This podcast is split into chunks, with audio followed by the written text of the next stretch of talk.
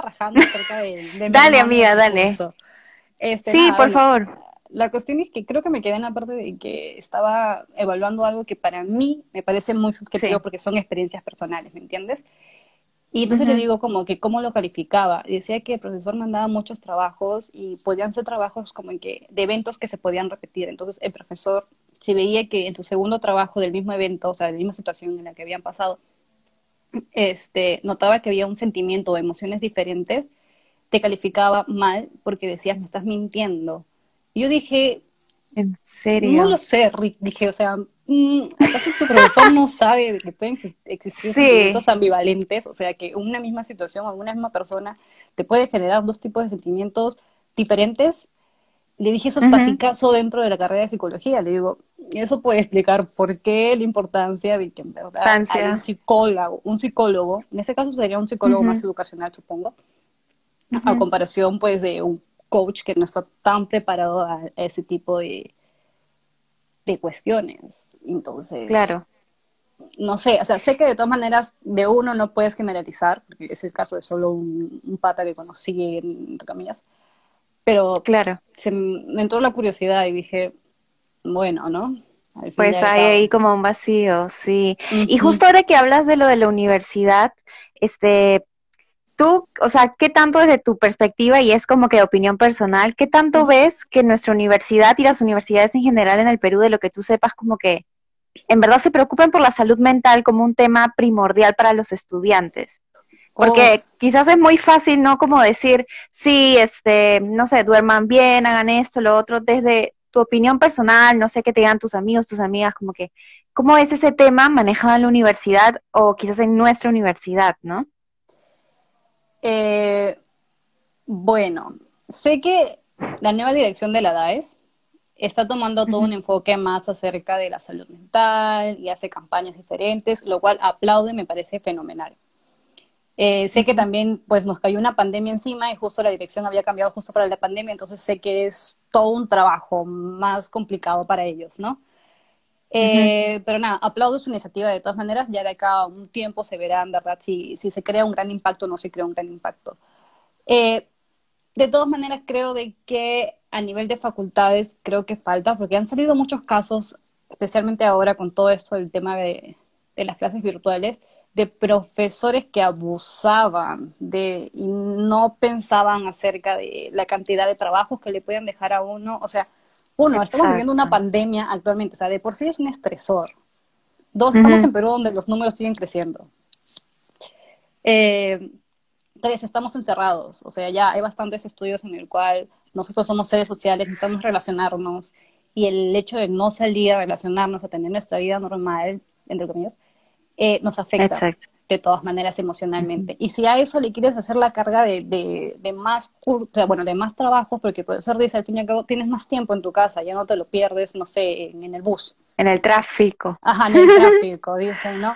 Pero es que no evalúan de que hay otros tipos de estresores de por medio. Entonces, nada, siento que de todas maneras esos profesores que son, sé que de algunas facultades, eh, deberían planteárselo mejor, ¿no? Y, y es más, yo pensaría que en verdad la, la universidad, tal vez la misma facultad, eh, imparta ese tipo de charlas o capacitaciones, porque, bueno, es cierto, fácil, a primera vista no, no lo sienten como un super golpe, ¿no? Porque de todas maneras, como somos una universidad particular, de algún modo somos privilegiados, ¿no? A nivel más económico, y tal vez no nos impacta Ujú. tanto en la economía, tal vez como a otras familias a nivel nacional. No lo sé. Que es una realidad maneras, diferente. Ajá, que son realidades diferentes. Pero nada, de todas maneras, siento que no se toma mucho en cuenta eso. En mi facultad, a la percepción personal, yo sí siento que han eh, que toman bastante en cuenta eso, porque bueno, no qué irónico sería pues que tu facultad de psicología no tome en cuenta ¿Qué? eso. Psicología. Ajá. Exacto. Aunque tengo que rescatar de que solo un, yo llevo cuatro, cu- cuatro cursos actualmente, porque me cerraron uno, y nada, que solo una profesora apartó un rato de su asesoría y nos dijo, chicas, quiero saber cómo es que se sienten con todo esto. Wow. O sea, usualmente son los profesores que entran y dicen, ah, hola, ¿qué tal? Pero el qué tal normal, ¿no? Como que Como por compromiso, ahora así. Claro. Sí. Ella dijo, no, chicos, yo quiero, quiero hablar, ¿cómo se sienten ustedes? ¿Cómo han estado pasando? Y simplemente como 10 minutos creo que nos tiramos solo hablando acerca de cómo nos sentíamos. Y eso me pareció espectacular porque te hace una descarga, ¿no? Como que alguien en verdad le está interesando en cómo te sientes, especialmente un profesor. Entonces, sí, y te muestra como, te muestra como una parte más humana, ¿no? No un tanto, dame todo lo que tengas y los trabajos y eso. Es como un me preocupa. Sí, totalmente. Y, eso es como que a nivel de la universidad. Pero, por ejemplo, como país, a nivel de Perú, a nivel nacional, yo creo que, no sé, y es una opinión personal, que el tema de la salud mental a veces puede estar muy estereotipada, hay muchos estigmas cuando, por ejemplo, alguien dice, sí, yo voy a terapia o yo voy a, tal cosa o estoy pasando por, por, tal situación, no sé. ¿Tú qué opinas de, todo ese tema de, los estigmas, los prejuicios que hay en nuestro país respecto a la salud mental? Oh, Dios, horrible, horrible, porque limitan muchas personas para poder desarrollarse simplemente. O sea, he conocido a lo largo de mi vida muchísimas personas que asocian eh, ir al psicólogo con estar loco. Comenzando, comenzando que, ¿qué es estar loco? ¿Me entiendes? Exacto. O sea, cada uno tiene su realidad totalmente diferente, cada uno ve al mundo, interpreta el mundo de una manera diferente. Entonces, que una persona no comparte tu misma realidad no significa que esté loco. Entonces, ahí yo siento que ahí empiezan los estigmas, ¿no? El hecho de no querer eh, autopercibirse como distinto a una normalidad. Y yo siento que ahí hay que comenzar, ¿no? aceptar de que no todos somos iguales, de que cada uno tiene su, su chispa, sus cosas, y ya. Y eh, nada, también está todo esto de que uno lo puede solucionar solo. Otro estigma que, ¿no? ah, uno lo puede solucionar solo. Hombre, que somos seres sociales. que, está bien pedir ayuda de vez en cuando, que no, no, no sabemos todo, llegamos a este mundo una caja vacía que recién vamos aprendiendo acerca de cómo afrontar diferentes situaciones. Exacto. Y sí, y bueno, nada, que hay bastantes estigmas alrededor de eso, ¿no? Especialmente la locura, que es el que creo yo que el que más me, me choca y, y es de que trato de tener más paciencia de explicarles a las personas de que no es estar loco, porque, a ver, pensando que psicología no solo es terapia. Psicología es, una carrera que tiene muchísimas ramas, que te puedes especializar en muchísimas cosas. Hasta empresarial. exacto, que es órgano, tal vez, ¿no? Te puedes trabajar en comunitario, forense, publicidad, como te contamos un rato, que no haces nada de terapia porque al fin y al cabo es psicología publicitaria. Entonces, este, creo que empezar a brindar más información acerca de lo que se encarga la psicología y lo importante que es para las relaciones humanas, ¿no? Y pienso que, que, ahí se podrían pensar porque, no sé, también por esto los mismos estigmas, piensa en las personas de que para qué ir a terapia si son muy largas. Es un clasicazo, dice, no, ¿para qué si, si son muy largas? Pero es que tampoco la, la gente conoce de que existe muchos tipos de terapias. ¿no? Que la clásica terapia que tienen en mente, cuando yo trabajaba de guía o caí y pasamos por la facultad, siempre les preguntaba, chicos, díganme cuál es su imagen mental que tienen acerca de ir a terapia, o sea, uno, en general de cómo trabaja un psicólogo. Lo primero que me decían era un psicólogo sentado al lado un diván y haciendo preguntas. Entonces yo dije... ¿Y cómo te sientes? exacto, o sea, yo dije, wow, o sea, qué, qué, gran, qué gran estereotipo nos, nos están enmarcando acá. Dije, uno, ese dije ese clásico psicoanal de imagen del psicoanalista, ¿no? Porque es el que, el que trata de, de conocer más el inconsciente de la persona. Obviamente ese va a ser un poco más largo a nivel de terapias porque es el inconsciente, no, es tan fácil de sacar a relucir, por así decirlo. Pero hay otros tipos de de psicología que no toman tanto tiempo como la psicoterapia, que puede ser, no sé, la cognitivo-conductual, que se basa más que nada en tus creencias. Entonces, también por lo mismo que hay una desinformación sobre la salud mental, es que tampoco se llega a informar cuáles son aquellas otras ramas dentro de la psicología. Y, creo que, a eso, sí, perdón, y creo que, y creo que a eso, o sea, o sea, sumándole a los estigmas y esos, eh, a todo ese miedo que hay de hablar del tema, creo que aún la situación es más complicada cuando podemos tratar de pensar si es que existe o no un sistema de salud en cuanto a temas mentales en nuestro país. Porque es también, digamos, hay un difícil acceso. Si alguien quiere llevar terapia, digamos que también creo que muchas personas en algún momento lo hemos asociado a es invertir dinero, es invertir tiempo y no tengo ninguno de los dos, ¿no? Entonces, no, no sé qué, qué tú opinas de eso, de, las, de los recursos o de las posibilidades que pueda haber respecto a eso. Sí, es, es triste admitir que quien quiera salud mental o quiera calidad dentro de la salud mental es para alguien que pueda pagarlo. E, es triste que te tenga que costar tanto la calidad de la salud mental. Actualmente el Perú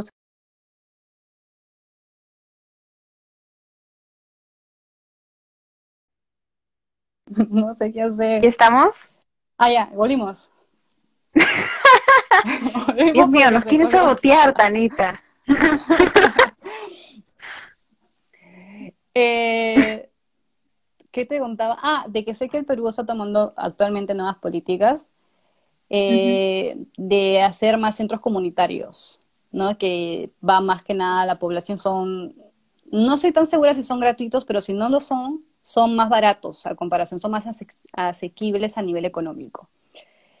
y, y, nada, sé que recién en el 2000 15, si no me equivoco, se han estado implementando más. Y ya ahorita ya vamos más de, de 100, creo que vamos como 200 y pico de centros comunitarios.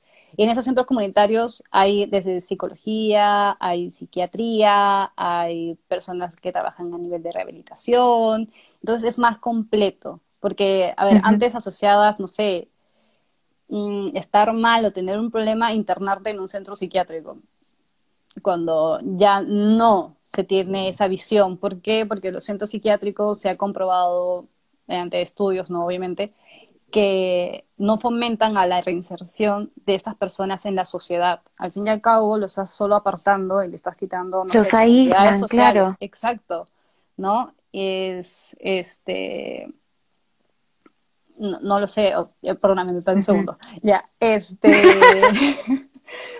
eh, pasa, pasa. Eh, nada, o sea, eh, bueno, es triste pensar que sí, es cierto, aún, porque si quieres ir a terapia a nivel particular es caro. Mm, creo que una consulta no te baja de 50 soles y no todos tienen para estar pagando 50 soles por consulta. Por consulta. Exacto. Pero felizmente se está dando otras alternativas que sé que de todas maneras se llenan porque la población que la necesita es, es alta sigue siendo alto, ¿no? Al fin y al cabo, en un país donde no se le tomaba tanta prioridad a la salud mental y que recién se está hablando un poco más acerca de salud mental y que por ahí que dicen, no, sí, ¿por qué no? ¿Por qué no intentarlo?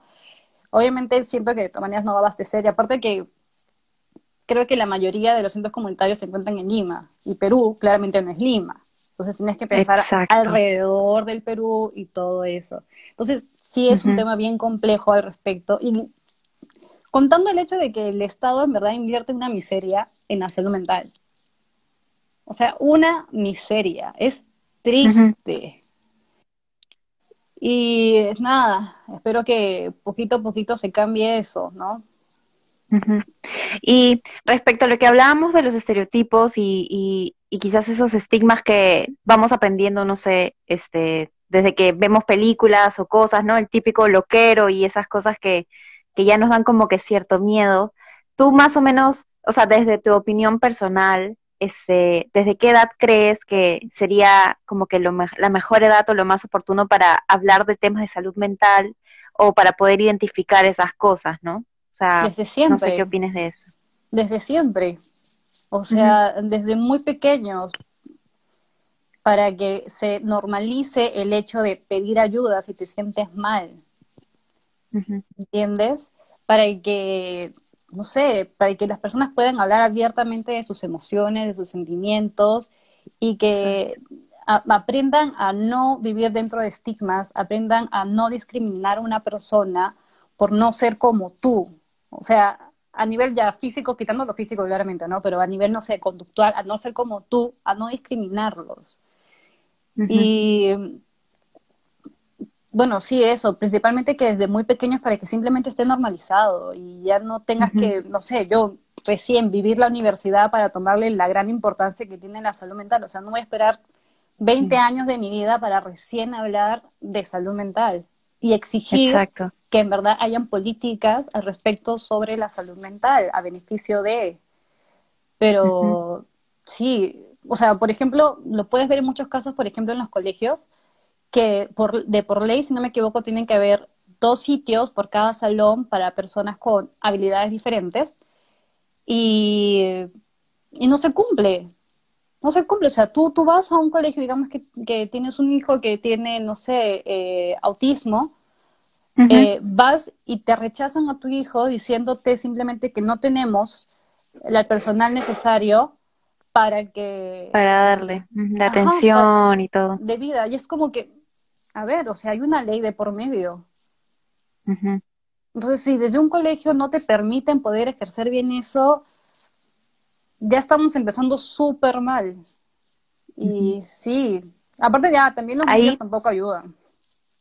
Eso, porque justo te iba a decir eso, la otra vez, este, seguro varias personas que están viendo que, que son de los que te siguen en tu cuenta o, de las de acá, este, pusiste este, una información que me pareció súper relevante en unos, como que, pusiste algunos números de centros comunitarios, me parece, como que, no sé si la línea 100, corrígeme si me equivoco, este, y yo creo que ahí también podría estar el problema, ¿no? Porque quizás ahora, como estábamos hablando, ya han surgido ciertos centros y ciertos, ciertas líneas en las cuales, digamos, se puede buscar ayuda, pero también esa difusión de la información o el hacer llegar esa información a las personas tampoco se da, o sea, pareciera que tampoco la estrategia de comunicación por parte del Estado hacia nosotros, los peruanos y peruanas, no sea efectiva, ¿no? No sé, ¿tú qué opinas de eso también? ¿O cómo, cómo crees que debería darse esa información? ¿Dónde debería estar? Sí, es cierto, o sea, siento que los medios deberían impartir más aquella la información. Por ejemplo, yo me entero acerca de los centros comunitarios porque hice una vez una investigación, hace ya bastantes años atrás.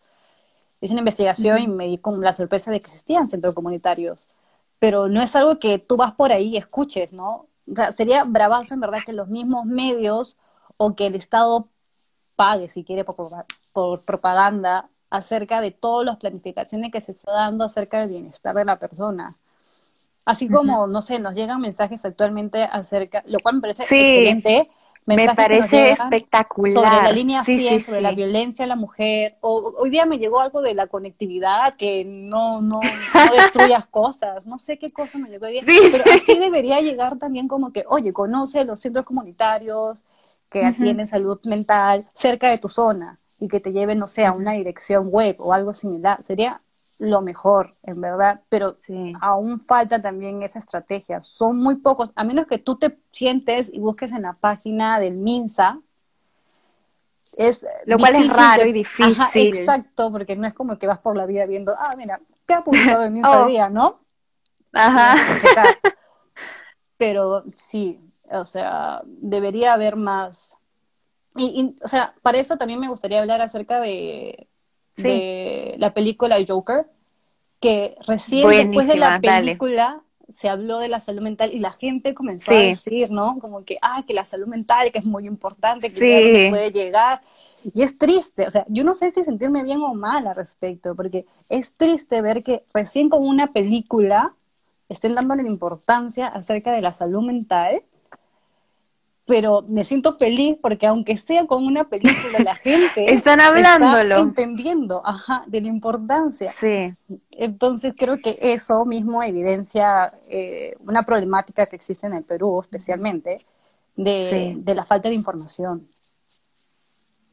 No, y ahora justo que mencionas esto, me has hecho pensar en, por ejemplo, esto de lo que hubo, lo, hubo de Black Lives Matter, no sé si lo estoy pronunciando bien, pero, o sea, me refiero a que claro, siento que hay veces que tenemos estas como modas que en el fondo no es tan mal porque está presente la lucha, pero creo que a veces los peruanos y peruanas como que este, la intención donde luchamos, pero claro, pero para ese ratito y tenemos que ver ejemplos de otros lugares, lo cual no está mal, porque si nos inspiraran a luego ver nuestro propio caso, chévere. Pero siento que pasa que, claro, vemos esta película como el Joker, que fue muy famosa, que fue muy cruda, que fue buenísima, pero claro, ¿qué tanto nos duró hablar de salud mental después de que acabó la película y de que acabaron los Oscars? Es como que ¿no? Porque yo digo, si es que en verdad la moda de hablar de este tema, de estos temas importantes, tabús, como que si nos sirviera para mirarnos a nosotros mismos, sería buenísimo, pero siento que duran poco, o sea, ¿no? No sé, no sé qué opinas de eso sí, también. es efímero, sí, exacto, que es efímero, o sea, llega el boom, choca la noticia, todos hablan de la noticia y luego eventualmente simplemente desaparece. Entonces, es, triste, porque es como que dices, yay, al fin se está logrando algo y luego es como que, ah, ok, volvimos a la misma realidad de siempre. Exacto. Y Tanita, también, este, para hablar un poco también de otras cosas, cuando te pregunté un poco eh, acerca de ti para poder colgar en la cajita de, descripción de hoy, me contaste un poco de que una de, de tus luchas, uno de los temas que te interesa es el tema de la igualdad de género. Y bueno, yo siempre digo que cumplo mi chamba antes de hacer las conversaciones y me pongo ahí a stalkear un rato. Y pues sé que perteneces, eh, me parece que estás colaborando con una organización eh, con respecto al tema, entonces me, me, parecería lindo que nos cuentes un poco de tu experiencia con, con esta organización, de qué hacen, cómo va. Claro, AIMBO es una organización juvenil actualmente que se enfoca en el empoderamiento de la mujer, tanto a nivel personal como a nivel económico. ¿No? Como para que simplemente pueda ser eh, eh, independiente, libre. Ese es el, fin general, ¿no? De, dejar de estar dependiendo de alguien o de algo. Y nada, hemos trabajado actualmente, eh, yo he trabajado directamente con Car Vida, que es una organización donde es un albergue donde van madres adolescentes que en algún momento de su vida fueron abusadas o vivieron negligencia. Y nada, que se está trabajando actualmente a INVO con SEGAT, con alumnas de gestión, para poder ah, impartir, Para poder impartir eh, clases al respecto del empoderamiento más a nivel económico, ¿no? Esa independencia de poder realizar talleres y que ellas mismas puedan solventarse a nivel de su, de su vida futura, ¿no? Porque no las dejan salir de, del CAR Vida sino hasta que noten que pueda ser independiente sola, fuera de. Wow. Exacto. Entonces, nada, es una, un plan que se está dando actualmente. Como no, no se puede, para esto eh, las, chicas no tienen comunicación con el exterior, entonces eh, lo que se está haciendo ahorita más que nada es trabajar con aquellas chicas de esa edad eh, para cuando ya todo vuelva a la normalidad, poder ya realizar ahora sí de nuevo los talleres, las charlas y todo ello al respecto. Ahorita pues, y ahora eso, eso te iba a decir. Eh, estamos haciendo recolección de juegos de mesa porque es, imagínense nosotros que la pasamos encerrados, es difícil de por sí poder distraernos, ahora imagínense a ellas, aunque ya tenemos los medios, tenemos una laptop, tenemos un televisor, tenemos un celular, ellas muchas veces no tienen, entonces necesitan cosas para poder distraerse. Y si alguien pudiese donar juegos de mesa, se puede comunicar conmigo. Y, o si no tienen juegos de mesa, como yo no tengo juegos de mesa en mi casa, podemos donar también si quieren a una cuenta que la publiqué en una imagen, la puedo publicar de nuevo en mi historia, así que no hay ningún problema. Y para poder hacer una recolección al fin y al cabo y que llegue a ellas. Genial, justo te iba a preguntar si había una manera de apoyar ahorita, porque me imaginaba que por esto del COVID muchos de los planes se habrán quedado como que en stand-by y nada, pero al final te escribo para que en los comentarios dejemos igual información, para que la gente que vea después el video también pueda por ahí colaborar de alguna forma. Y ahora también, Sí, no, en verdad, y me parece muy interesante este la labor que están haciendo. Vi también cuando que ahora han hecho como toda una campaña con los cartelitos y esto y, y me parece muy genial. Creo que estas cosas no pueden parar, menos en estas épocas de pandemia, imposible. Y ahora también quería hablar de otro tema que nos gusta ambas, que es el arte. y es que, a ver, para empezar, Tani y yo nos conocimos ya casi un año exacto este, el año pasado, este, en una, en una obra de teatro de la universidad, sí. y entonces ahí nos conocimos. Acá tienes el afiche. Sí. No Tontódromo de nuestro corazón. No sé si Alejandro sigue, pero ahí nos conocimos. conocimos. Los conocimos ahí. Y este, tengo también por acá mi letrerito, pero bueno, hasta que lo encuentre. Em, el punto de que ahí nos conocimos y ahí fue que yo también supe de que pues a Tania también le gusta el teatro como a mí. Y este, y, bueno, Tania canta, o sea, un montón de cosas que si me pongo a hablar acá del talento de Tania, no acabamos nunca. Pero me surgió esta duda, amiga, porque hemos estado hablando de psicología, de la salud mental y esto, y no sé, en tu opinión, em, ¿qué tanto consideras que el teatro nos ayuda como una herramienta para poder generar diálogo en la sociedad? No sé, de todas esas cosas que a veces quizás no queremos hablar, sobre todo en una sociedad como la nuestra, la peruana. Bueno, siento que al igual, no sé, que tal vez el cine, que las artes en general, expresan cosas, ¿no? Quieren, quieren expresarte algo, hay un significado de por medio. Es, o sea, siento que es súper relevante el hecho de que también, no sé, el teatro pueda manifestar todo aquellas problemáticas. Por ejemplo, hace, hace poco iba a decir, hace como, no sé, cinco meses cuando aún podía salir a la calle. es que todo este, pasó muy rápido. Sí, fui con mi mamá a ver esta obra también de Chicos de Fares, ex que revienten los actores, que trataba sobre un discurso de José Mujica, el expresidente de Uruguay, en el cual, para esto, no sé si sabes, pero él en la dictadura uruguaya, él fue ¿cómo se dice? Este, no raptado, pero cuando los militares te... ¿Secuestrado? Ah, estaban secuestrados, ahí está la palabra. gracias, gracias. Es un grande, este, Pepe Mujica, sí. Exacto. Y entonces cuando él fue presidente dijo un comentario como que eh, las personas como que dejarán de buscar, por así decirlo, a los desaparecidos, porque aún hay desaparecidos, cuando el último familiar como que muera, algo así, ¿no? Como que ya se pierda el rastro. Y nada, esa obra salió al respecto de eso, ¿no? Y dijo, en verdad, o sea, cuando la última persona muera, en verdad se deja de, o sea, la, última persona consciente de la vida de la persona desaparecida muera, en verdad muere simplemente el caso de los desaparecidos. Entonces mostraba todo esto de que siempre estamos buscando nuestra identidad, ¿no? O sea, ahorita, no sé, yo no conocí a mis bisabuelos, pero obviamente me pregunto de dónde habrán sido mis bisabuelos, cuáles han sido sus características, y así, así sucesivamente. Queremos saber de dónde venimos, a dónde vamos y todo ello. Y nada, siento que eso, en vez de, simplemente leerlo, que tampoco digo que está mal, pero te lo expresa y lo puedes ver a nivel de, de, facciones, de las emociones, de todo esto, tanto verbal y no verbal, ¿no? Y decir, oye, sí, en serio. O si quieres ver, no sé, obras a nivel de a veces violencia que puedan existir, entender, empatizar con la otra persona de que sufre un caso de violencia, de que así es como se sufre, ¿no? Y que siento que yo que es diferente tal vez a solo leerlo, porque leerlo es como que algo más verbal, por así decirlo, y no te muestra tanto las emociones, los sentimientos que pueda generar la situación.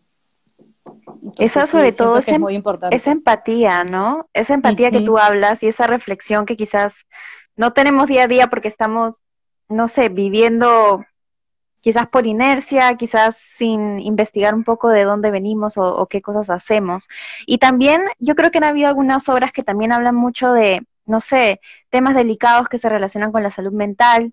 Quizás será que, no sé, el arte, el teatro, el cine en general sea como una oportunidad para también plantearnos o quizás poner en vigencia como que el tema de la salud mental. No sé, ¿qué opinas? Sería bravazo. O sea, sé que hay obras, sé que hay bastantes obras que muestran eso.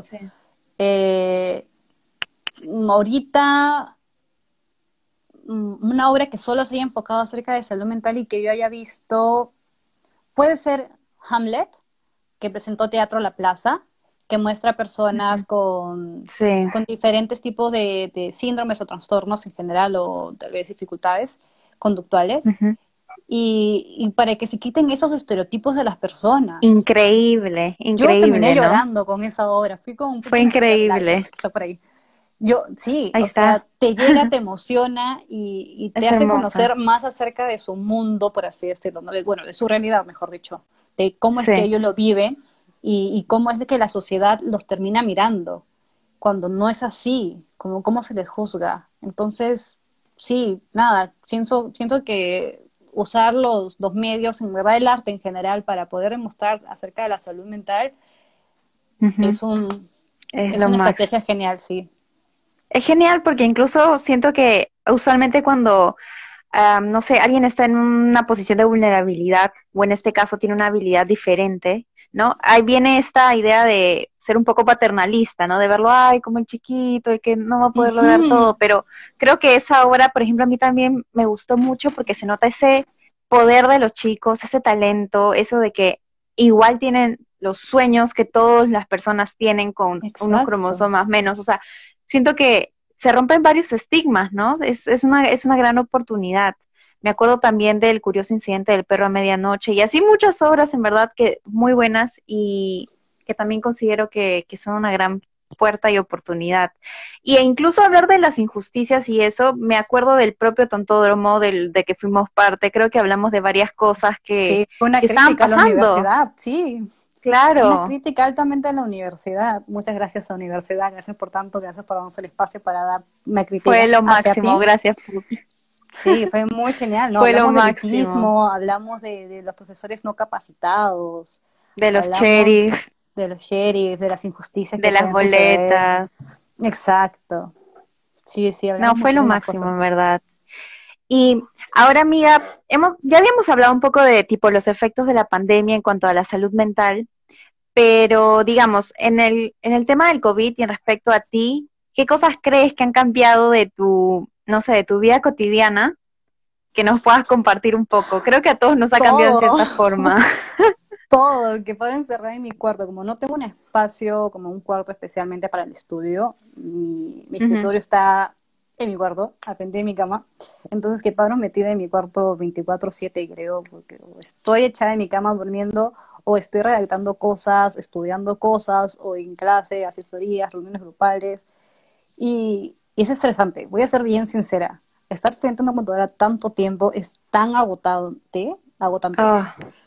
Es Más que, yo creo que incluso hasta más que tomar el micro como que dos horas hasta nuestras casas. Porque ambas vivimos lejos de la universidad y sabemos que toma tiempo. Sí, no, ah, o sea, es que siento que son diferentes estresores. O sea, una cosa es el estresor, no sé, de laboral, ¿no? Al fin y al cabo, a nivel de académico. Y otra cosa es el estresor del miedo. O sea, yo no sé, pero dentro de lo personal, yo vivo como a una hora fácil de la universidad en micro. Y, ah, menos que yo.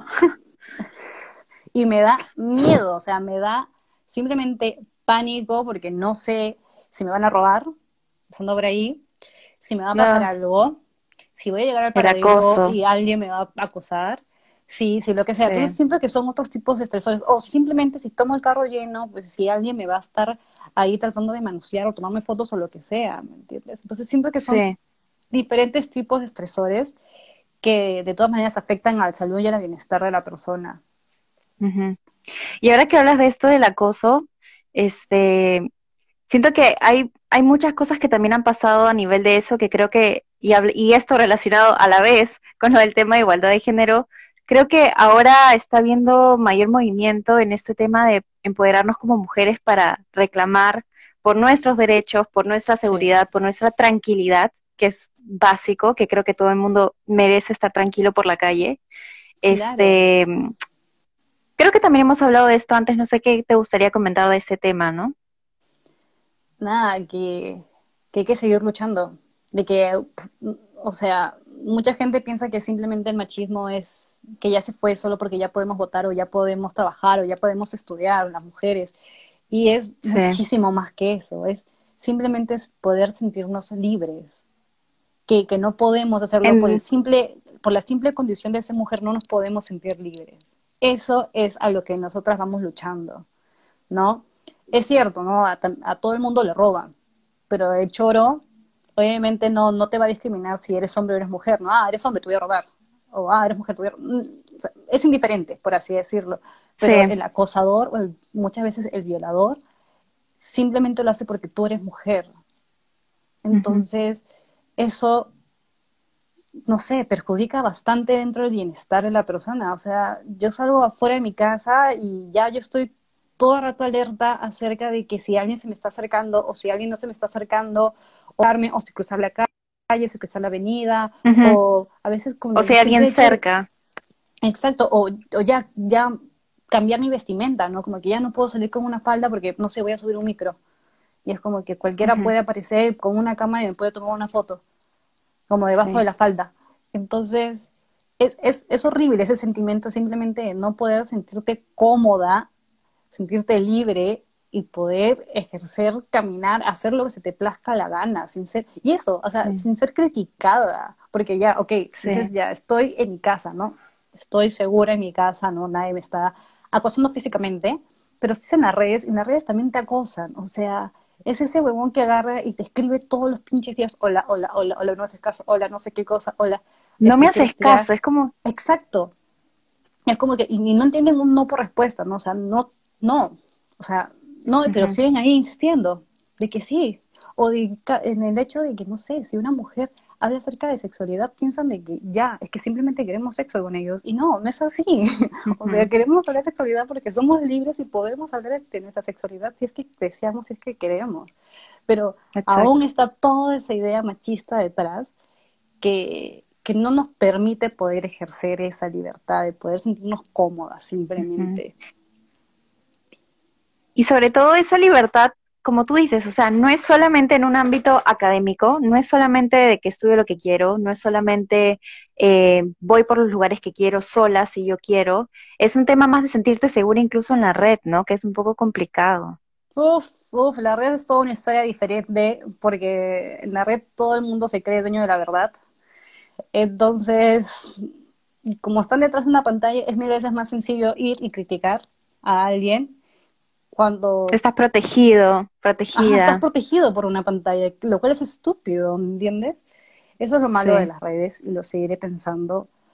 Y nada, el otro día me acuerdo que yo solo publiqué en, Twitter, ¿qué publiqué? Como que, ¿qué, qué impotencia ser mujer en el Perú? Porque por lo mismo he hecho que no podemos ejercer bien una libertad, ¿no? Y un pata super X de la nada me escribió y me dijo, no, no, no, no hay impotencia de ser mujer en el Perú. Y me trató de, de, de, de decirme, de contraargumentarme acerca de. Y yo dije, ¿en qué estás? ¿Me vas a explicar mi experiencia? O sea, no solo es mi experiencia, no es como que me reúno con mis amigas o con mis conocidas mujeres en general, y es un tema, o sea, la violencia de género, el acoso sexual y esos tipos de desigualdades de géneros, hasta de oportunidades laborales, simplemente es un hecho que siempre hablamos. Ahorita estamos reunidos tú y yo y salió el tema. Porque es algo que, nos une a todas. Sí. Ni siquiera estaba previsto, en verdad. Exacto. Y que alguien venga y me comience a explicar a mí de que no, de que tú no debes sentir impotencia por ser mujer en el Perú. Viejito, por favor. no. es que claro, yo creo que quizás a veces como que desde, y yo creo que en general no son en temas de género, sino en general en lo que pasa en nuestra sociedad que es tan desigual y, y que tiene, y que hay tanto clasismo, tanta jerarquía, creo que a veces hablamos desde nuestro privilegio. Entonces, claro, es, muy fácil poder hablar, eh, no sé, no sé por qué se quejan de que no pueden comer, claro, porque tú tienes trabajo o tú sí tienes la oportunidad de comer todos los días un buen plato de comida o de poder salir a la calle y estar bien, no tener miedo de que si alguien te está siguiendo o no tener miedo de que tu amigo que se vaya en un taxi vaya a llegar o no vaya a llegar bien a su casa en la noche. Entonces, creo que a veces cuando estamos dentro de nuestro privilegio y nuestra burbujita, como que es un poco más fácil hablar, ¿no? Eh, sí, exacto, eso mismo. Por ejemplo, hace poco Pedro Suárez Verde, que para mí ya lo tengo bien cancelado, este, hizo un comentario.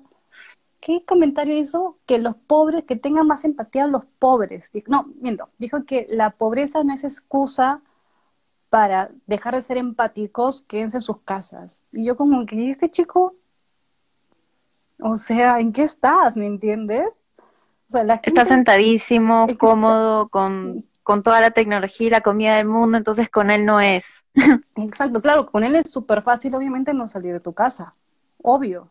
Pero una persona de que vive del día a día, ¿cómo le vas a decir, quédate 100 días encerrado en tu casa? Imposible. Imposible. Y, yo creo que ahí también yo creo que ahí también está este tema, ¿no? De, durante la pandemia, creo que ha sido el momento en el que nuestro país se ha visto como desnudo y se ha podido ver toda esa desigualdad que existe en oportunidades, en acceso a salud, en la economía. O sea, creo que hay muchas cosas que nos diferencian y claro, quizás a veces ha sido muy fácil para algunos criticar por qué salen, por qué esto, por qué lo otro, pero lamentablemente a algunas personas no le quedan de otra. Saben que se están arriesgando, pero no les queda de otra, ¿no? exacto. O sea, también debe estar otro grupo de la población de que sí sale, es consciente, tiene sus privilegios y sale porque se le plazca la gana Porque quiere salir. Ya, ahí sí, me parece totalmente egoísta.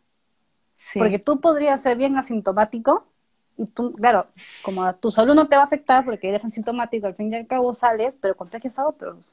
Entonces, ¿dónde está la gracia? Tú no tienes necesidad de salir, no tendrías por qué salir simplemente. cambio, es, es duro, de todas maneras. yo vivo, por ejemplo, en, el cono norte y vivo cerca de un mercado para esto. Y a la semana o algo así ya había bastante gente, pero lo entendía porque necesita vivir de eso. Entonces, la mayoría de las personas que viven por, por el cono norte son de la clase E, D y C. Unos, unos que otros son de la pero son poquitísimos de la. Entonces, no decirle a personas de la clase E, que es extrema pobreza, no salgas de tu casa. Cuando ellos en verdad lo necesitan al fin y al cabo, porque viven del comercio, viven de la informalidad, que es una realidad peruana, en verdad, la informalidad. Eh, pero eso es algo que. Centralismo, ¿me entiendes? O sea, al fin y al cabo, Perú es Lima, las oportunidades están en Lima, y al no encontrar una buena oportunidad, tienes que sobrevivir Se la y informalidad. Claro, o sea. Sí no sé, eso es un poco, creo, de historia, de realidad social peruana. Sí, sí, y a veces, yo también, yo de pequeña viví por el Cono Norte y sé a qué te refieres y, y, sé lo complicado que es y, y creo que también eso es importante de tener en cuenta, ¿no? Porque, por ejemplo, hemos estado hablando de la salud mental antes al principio y creo que eso también tiene que ver, ¿no? Porque ahorita va a haber una carga de preocupación, estrés, tristeza de cómo sustentar a tu familia, más la incertidumbre, más el miedo de lo que está pasando, más la el desempleo. Entonces, creo que son varias cosas juntas, ¿no? No sé qué, qué cosas habrás, habrás este, conversado, no sé, en algunas clases respecto a este tema y a cómo estamos ahorita como población. No sé qué, qué podrías decir de eso. O sea que las personas van a terminar aquí a salir, Dios quiera, terapia. Ojalá el Estado comience a impartir terapia de por montón. Porque es que muchas familias han quedado sin trabajo, sin empleo, sin un ingreso económico. Muchos por decisión propia para no arriesgar su salud y otros porque ya no hay. O sea, la empresa quebró, te, te botó la empresa o lo que sea. Entonces, o simplemente tu negocio como comerciante ya no está. Como. Entonces, este es una carga total, ¿no? Porque muchos tienen familia. Entonces es darle que comer a tus hijos. Tienes el hecho de que sales, te puedes enfermar, puedes enfermar otra vez a tus hijos. Y sin contar a la población que yo siempre he creído que es una población, está mal dicho yo, población vulnerable a las personas de tercera edad, ya, pero es que sigue siendo una población que el Estado... Lo está. Sí, no, no les da mucha importancia acerca de esta población, ¿no? Es, por ejemplo, eh, mi abuelo, algo que mi abuelo de vez en cuando, y me comenta, pues me dice, en son de broma, pero yo sé que no es tanto broma, porque ya, bueno, no, uno sabe, que ah, acabando la pandemia, dijo, vas a tener harto trabajo, tú, especialmente con las personas de tercera edad, porque nosotros nos psicosean de que no pueden salir, de que ustedes salen y ya se van a enfermar, de que se enferman y sus probabilidades de vida son pocas. Y luego salió esto de los médicos que dijeron que ya no iban a atender a personas de tercera edad. Dios, o sea, ¿te imaginas la carga encima de las personas de tercera edad? Sí. O sea, y tú sabes que la mente es súper importante para, o sea, lo que, las emociones y lo que estés pensando es muy potente para todo el cuerpo. O sea, creo que de una manera somática, y no sé si estoy hablándolo bien, pero de lo poco que sé, yo siento que afecta. Sí, obvio, afecta. Salen como cosas psicosomáticas, ¿no? Síntomas psicosomáticos. Y obviamente te va a afectar anímicamente, bueno, al revés. Tu, tu sistema anímico, tu, lo que sea anímico, eso te va a afectar a nivel físico. Tus defensas van a bajar. Entonces, es, mira, justo que están escribiendo abajo, dice, mi abuelo se siente así de mal, es muy cierto. Es que sí. muchas personas quieren ayuda. El otro día una amiga de mi mamá le comenzó a escribir, tiene un grupo, no sé, la promoción del colegio. Comencé a escribirle, ¿no? Como que alguno conoce a algún este, especialista de la salud mental, mi papá vive solo y se siente mal, no sé qué hacer. Y yo en ese momento, con las herramientas que tenía, como que comencé a buscar un poco de, ayuda psicológica o por algunos lados, que no sé qué, y les pasé algunos contactos que espero de todo corazón se hayan comunicado. Porque la salud mental de las personas de la tercera edad también importa. No solo los jóvenes que somos el futuro, es que también está toda esta visión de que los jóvenes somos el capital humano, al fin y al cabo. Nosotros tenemos energía y podemos trabajar y vamos a generar ingreso al país, ¿no? Pero ya como que los demás a la tumba, ¿no? Ajá, es como que sí. Mm, no, o sea, siguen siendo una población, siguen siendo personas, siguen siendo humanos y tienen sus mismos derechos, al igual que nosotros y al igual que un bebé, que no, no hay que por qué estar excluyéndolos. Sí. Eso es, para esto, un paréntesis súper grande, Dale. un buen tiempo, y eso, que aún sigo pensando por ahí de vez en cuando, de que me gustaría irme a psicología comunitaria especialmente para poder trabajar con esta población de la tercera edad, porque siento que es muy excluida y siento que necesita y olvidada, ¿no? Exacto. Sí. Y olvidada. Y, y eso, o sea, no sé, siento que hay temas y que son fuertes en la psicología y ahorita se me acaba de venir una pregunta así nada planeada de cómo o sea, siempre he tenido esta duda y no sé si tú me la puedas responder o me puedes decir lo que tú opinas, porque recuerden que no somos profesionales, pero le estamos acá hablando de lo, nuestras experiencias, ¿ok? Y de lo que como ustedes sabemos, este, ¿cómo es que un psicólogo, digamos, hace con el tema de poder recibir información muy delicada, fuerte, vulnerable de otra persona? Y quizás cuando esta persona, este psicólogo, esta psicóloga también tiene su propia carga emocional que lleva allí, ¿no? O sea, realmente se puede cargar con ambas cosas, tratan de ellos también, ustedes como, como profesionales, de solucionar sus propios problemas para estar dispuestos o disponibles para, no sé, siempre he tenido esa duda así. Obvio. No sé. Los psicólogos, bueno, los terapeutas, supongo que te estarás refiriendo, también van a terapia. Y así es una cadena de círculo que van, siguen yendo a terapia entre todos en general, porque también seguimos siendo humanos, bueno, yo no soy terapeuta, sí. Eh, pero bueno, siguen siendo humanos, siguen teniendo problemas, siguen no siendo perfectos, aunque lo queramos, y, nada, así es como también canalizamos nuestras situaciones, nuestros problemas a nivel personal. O sea, al final no, es cargarte de solo cuestiones, este, bueno, no, no, es cargarte de cosas negativas, ¿no? Que te afectan a nivel de tu salud, porque si ya te está afectando tú como profesional te está afectando, uno, busca ayuda y dos, si ya no puedes llevar el caso de la persona a nivel de terapeuta, tienes que derivarlo. Simplemente. Tienes que encontrar a un especialista y derivarlo. Tampoco es dejarlo a tu paciente, ¿sabes qué, querido? No me siento bien con tu tema, me voy de aquí. No, tienes que darle opciones de por medio, obvio. Claro. No, sí, de todas maneras. Y o sea, creo que es una labor muy poderosa, ¿no? O sea, yo creo que es un, es, o sea, yo creo que ser psicólogo, ser psicóloga, este, yo desde muy pequeña como que he tenido la oportunidad de, de ir a ciertas terapias o conversar con alguno que otro y siento que es una labor bien importante y creo que sobre todo si tienes, si, si vas para este lado en el que tienes contacto con grupos vulnerables, ¿no? Que quizás va por el tema de comunitario, no sé, o, o, un tema de personas con alguna habilidad diferente, no sé, creo que también eso implica una responsabilidad ética bien fuerte, ¿no? O sea, en general deberías tener una muy buena ética, creo yo, ¿no? O sea, donde sea que te especialices, así sea cualquier otro tipo de carrera, o sea, tu nivel de ética tiene que, ser alto. ¿No? Y más aún si es con salud, porque estás jugando con el bienestar de la persona. O sea, en que ahí ya me veo todas las ramas de salud, ¿no? Tanto salud física como salud psicológica.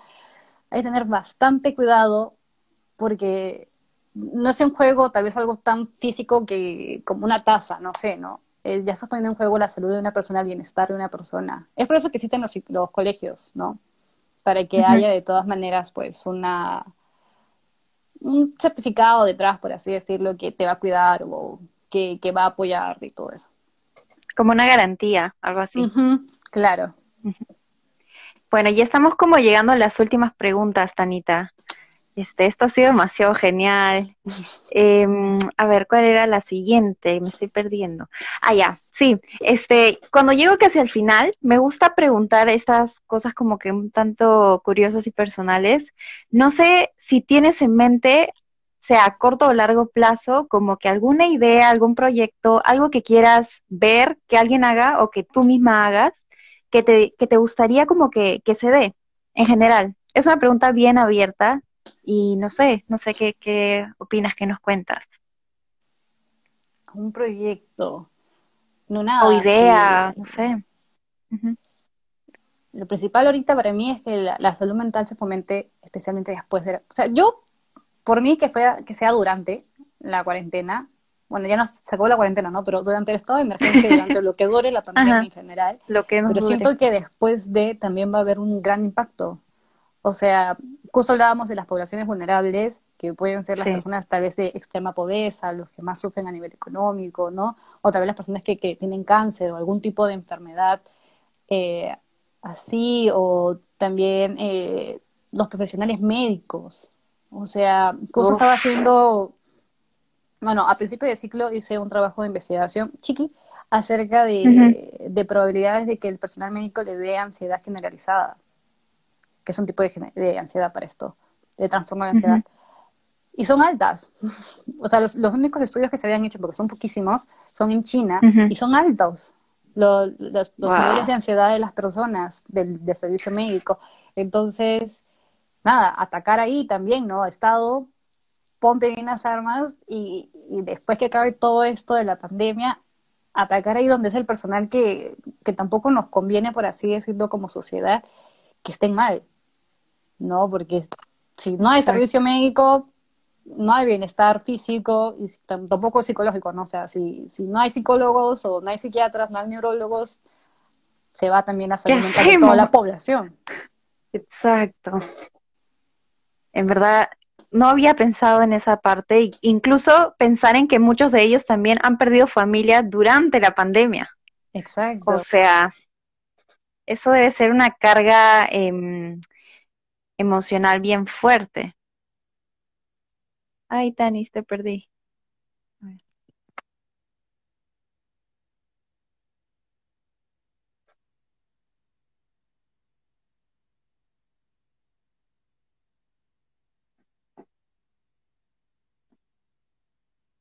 Ah.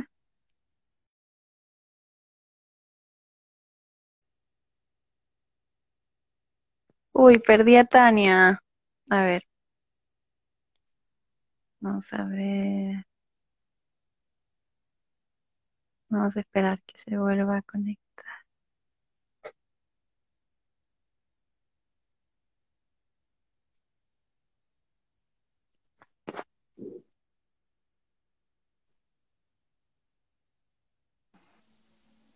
Hola, my bad. De la nada. Escúchame, contra viento y marea. De la nada, no sé cómo sale y sale sin servicio. Yo como que, ¿qué? ya, ya, volvió. Estaba aquí esperándote. Sí. Nada, como te decía, esa, esa población justo no, no la había pensado. Y creo que también les ha tocado bien difícil, ¿no? Sí, fuertísimo, en verdad. En verdad. Mis respetos, en verdad, de el personal que está yendo a trabajar. Sí, en verdad que sí. Y bueno, antes de decirte la última pregunta para que el live cierre con tus palabras, quería volver a decir lo que habíamos comentado de que pueden ayudarte donando juegos de mesa o haciendo donaciones a una cuenta para ayudar a la organización en la que estás. No sé si quieres volver a decirlo. Claro, eh, bueno, actualmente pertenezco a INVO, que es una organización juvenil, voluntariado, por así decirlo, eh, que se enfoca más que nada en el, empoderamiento y la independencia económica de las mujeres. Especialmente se trabaja con mujeres adolescentes, esa es la población central, por así decirlo, y antes de la pandemia estábamos trabajando con Carvida, que es un centro de acogida a madres adolescentes que fueron abusadas o que su familia fueron negligentes. Entonces, eh, ellas, por sus mismas circunstancias, no tienen a la mano mucha tecnología o muchos métodos para poder distraerse, igual que nosotros. Y, nada, ahorita con la organización, como estamos como un stand-by acerca de tal vez de las charlas presenciales o, o cosas similares que teníamos en mente, estamos tratando de hacer una recolección de juegos de mesa y si es que AOV no tienen juegos de mesa, como es mi caso, eh, realizar un donativo a una cuenta de Guillermo Peláez, que está por ahí. O sea, está en una imagen ahí su cuenta claramente. Y, y sí, nada, que, que felices en verdad y si, si alguien pudiese ayudar. Y sí. Vamos a, vamos a, después de que sube el en vivo, voy a pedirle la información a Tania, voy a dejarlo en los comentarios de cuando se grabe, también en las historias, y obviamente pueden ir al perfil de Tania para los que conocen a Tania, y ahí va a estar la info. Y ahora la última pregunta, amiga, gracias por, eh, por estar hoy, hemos hablado de cosas demasiado geniales, este, hemos recordado nuestro tiempo en Tontódromo, em, nada, en verdad muchas gracias por, por haber estado. Y nada, la última pregunta, digamos, si pudieras decirle un mensaje a Tania de 14 años, no sé, una Tania adolescente, un mensaje, no sé, de lo, de lo que tú quieras, ¿ah? Vocacional, personal, un consejo de supervivencia, no lo sé, tú decides. ¿Qué cosa le dirías a Tania de esa edad? Y con eso nos despedimos. Oh, a ver, a mi Tania pequeña. Eh, de está bien lo que sientes, pide ayuda porque la necesitas y que vas a ver que eventualmente simplemente vas a superar todo lo que has estado viviendo y que vas a lograr muchísimas cosas en un futuro y que vas a ser, espero yo, una gran profesional en la vida. Gracias, amiga. Gracias. Gracias, gracias. Gracias por, por tu tiempo, gracias, la he pasado demasiado genial. Se guarda el en vivo, se guarda esa frase hermosa también. Y te mando un abrazo enorme, ojalá que nos veamos pronto eventualmente. Y nada, gracias a todos los que han estado aquí, a toda la gente que te conoce a ti, a la gente que está por la cuenta. Vamos a dejarlo aquí. Y nada, después van a poder ver el video que en verdad está precioso. Gracias, amiga, te mando un beso enorme. Mil gracias. Bye, cuídate. Bye. todos, por favor, protéjanse. Gracias.